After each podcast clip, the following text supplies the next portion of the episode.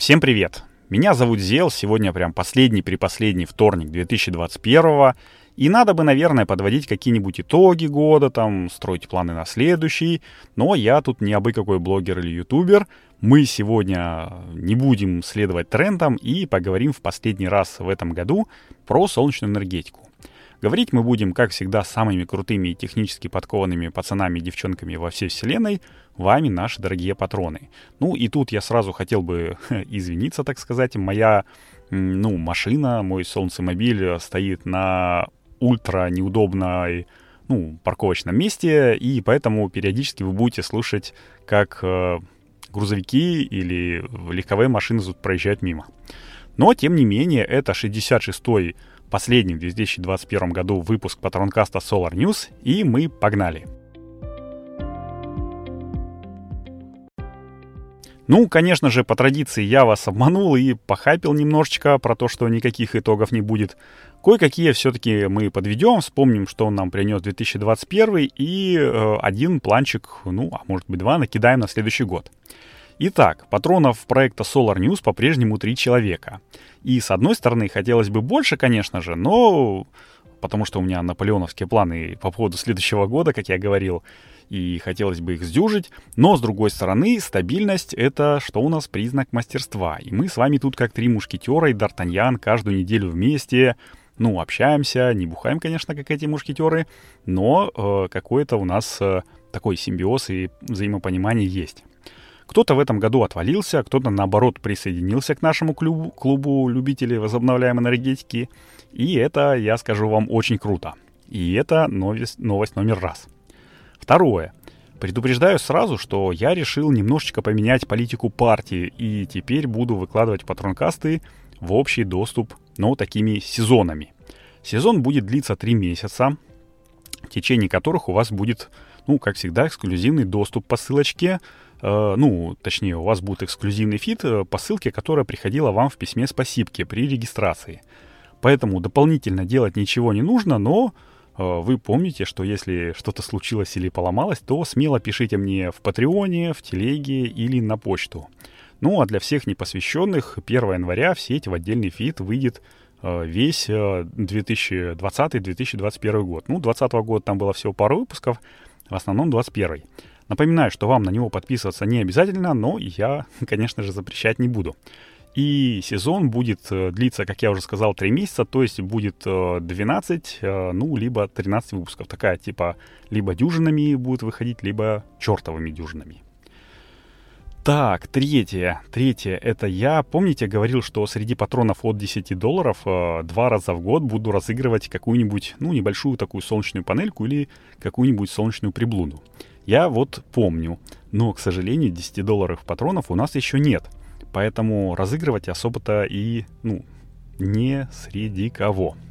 А если вдруг у вас есть какой-нибудь друг, э, который хотел бы поддержать проект Solar News рублем и готов подписаться на тариф «Огромное спасибо плюс бонус», то можете его обрадовать, что он уже там, ну, без пяти минут обладатель такого шикарного сувенира от меня, может быть, ну, даже с какой-нибудь маленькой фигуленькой личной. Ну, а если вы хотите там поменять тариф, то э, сделать это очень легко. Заходите в меню, э, ну, в патронкасте, э, в Патреоне, э, в меню управления подписками, и там можно повысить уровень тарифа, но предупреждаю, что тем самым вы создадите конкуренцию своему другу.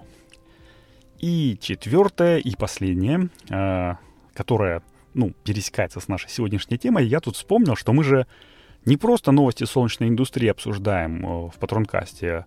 Э, я пересматривал темы этого года и нашел слишком мало таких, ну, лайфхаковских э, тем, которые затрагивают вопросы там типа, что делать, как делать и как это сделать лучше. А мы же тут как раз собрались именно для этого, чтобы обсуждать такие дела. И я подумал, что за дела? И вот я не знаю, прям сразу мне на глаза попалась такая рекламка одной безымянной компании, которая не занесла мне денег. ну, это шутка, конечно же.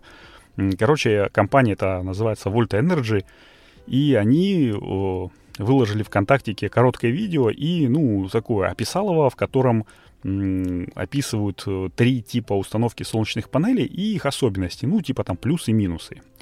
Э, я выписал себе на листик, вот э, буду зачитывать, ну, точнее, распечатал Э, буду зачитывать и сразу комментировать. Итак, установка солнечной электростанции. Крыша, земля или фасад. Тут уже прям вопросики возникают. Основные критерии выбора, на которые стоит обратить внимание. Крыша.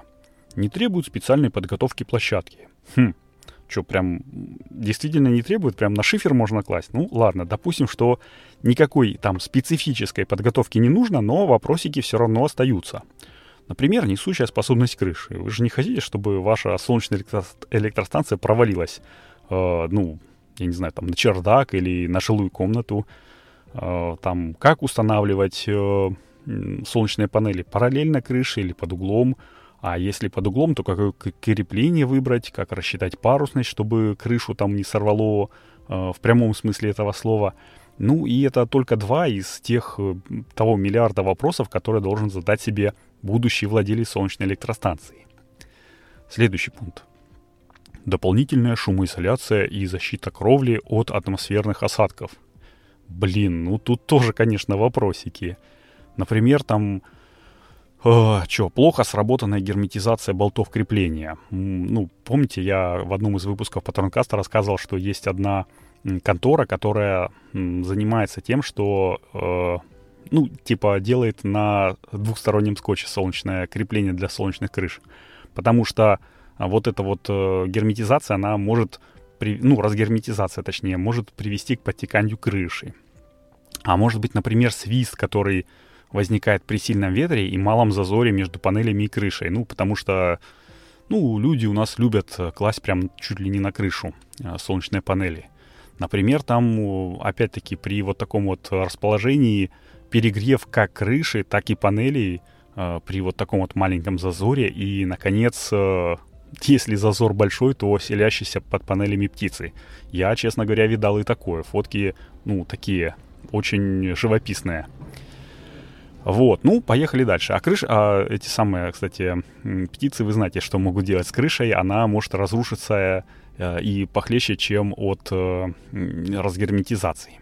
Ну ладно, давайте следующий пункт, э, что это одно из самых популярных решений для коммерческого назначения и частного использования. Ну, тут вопросов вообще нет, согласен, но при некоторых оговорках.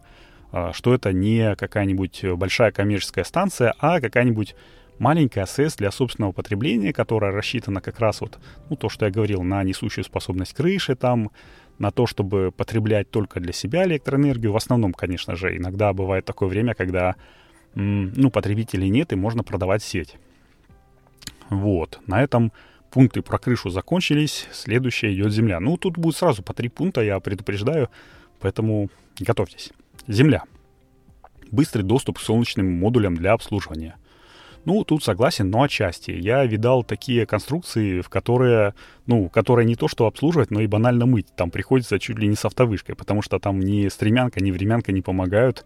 А, и даже вот эти вот, знаете, большие такие швабры а, для мытья окон, они тоже не всегда достают. То есть там такие 30-киловаттная солнечная электростанция, которую там помыть, э, наверное, неделю нужно, чтобы это сделать. А еще бывают э, всякие самодельщики, которые делают ну, такие прикольные солнечные конструкции, чуть ли не из навоза и палок. И э, ссылку на одну из таких вот видях я приложу в описании, посмейтесь вместе со мной. Но я думаю, что вы, наверное, все равно ее смотрели, потому что она в нашем телеграм-канале, я вчера ее выложил. Но, тем не менее, э, конструкции бывают разные, и подход э, к ним может быть затруднен. Следующий пункт. Возможность использования мобильных СЭС, например, для временного энергоснабжения. Да, тут вот про мобильные СЭС это самое оно, потому что хоть расположение на Земле действительно самое удобное, ну, там, с точки зрения того, чтобы попасть к этой солнечной электростанции, место она занимает «Будь здоров». И требования по инсоляции, а, точнее, ну, по отсутствию там затенений, а, тоже лютые, если ты хочешь э, избежать перегрева, там, быстрой деградации отдельных стрингов – от того, что у тебя там какая-нибудь веточка случайно заденила одну солнечную, ну, как бы солнеч... одну солнечную ячейку, и из-за этого полетела э, часть электростанции. И дальше необходимо наличие свободной площади на Земле. Ну, это вот да, то, о чем я говорил выше, о том, что солнечные панели ну, при оптимальном угле уклона, ну, занимают все равно достаточно много места. Тут тоже вопросов не возникает. Ну и мы переходим к самому интересному, то, что меня больше всего э, возмутило, скажем так. Фасад. Э, фотоэлектрические фасадные системы применимы на любых типах зданий коммерческого и жилого назначения. И вот тут я опять повторюсь. Чё, чё вы говорите? А ну, давайте попробуйте установить э, солнечные там панели на фасаде там здания стекла и металла, там, например, на Москва-Сити каком-нибудь или там на Лахта-центре. Угу, не-не. Я бы прям не рекомендовал на любых-любых фасадах ставить. Тут нужно очень сильно думать, а надо ли оно вообще, как оно будет работать. Плюс надо же учитывать, что вертикально установленные панели, да еще и ориентированные только в одну сторону света, ну, читай, половину дня они будут э, не то, что, например, там крышные не в зените, там э, солнце будет такое косвенное, лучи, а тут они прям будут в тени в тени. Э, и вот вырабатывать они будут безумно мало, ну, на мой взгляд, а это, в свою очередь, влияет и на следующий пункт, который звучит так. Возможность снизить затраты на эксплуатацию объекта. Хм, снизить э, по сравнению с чем? Точка безубыточности для солнечных фото, фото там, электростанций, например, в каком-нибудь садоводстве – где есть свет от сети, и так маячит где-то там на горизонте, и не все люди, ну, наши люди не готовы к такому большому горизонту планирования. А при монтаже на фасаде она вообще, вот эта вот точка безубыточности с каким-нибудь там постоянным, э, маленьким, но постоянным ускорением улетает в стратосферу. И устанавливать, мне кажется, ну, как бы очень сильно нужно задуматься. И последний пункт, это вот вообще меня выморозило в прямом смысле слова. Интересные цветовые решения для придания эстетичности объекту. И вот тут, фух, ну это еще один такой пунктик увеличения себестоимости солнечной электростанции и удлинения срока э, ее, ну, окупаемости, там, я не знаю, безубыточности. И я что хотел сказать? Я, конечно, не специалист, но я видал всякие солнечные панели, там и кра... ну, такие красноватые и зеленоватые. Но вот один дядька с э, такого небольшого заводика, в, ну, на тот момент в Подмосковье, а сейчас это уже большая Москва, э, мне как-то рассказывал, что солнечные элементы, ну, можно сделать хоть желтыми, но КПД э, их, этих элементов, от э, такого вот цветового нахальства, ну, снижается не по-божески. То есть э, стоимость произведенного киловатт-часа такой электростанции будет практически золотой и вообще, в принципе, не окупится никогда. Так что здесь я э, по всем трем пунктам не согласен с ребятушками. И дальше они пишут, выбирайте тип размещения солнечной электростанции, который подходит конкретно под ваши задачи, а мы поможем с подбором необходимого оборудования. Такими словами, они как бы, с одной стороны, заканчивают свою рекламную запись, которую мне предложил ВКонтакт, а знает собака, что мне, в общем-то, подсовывать в предложке.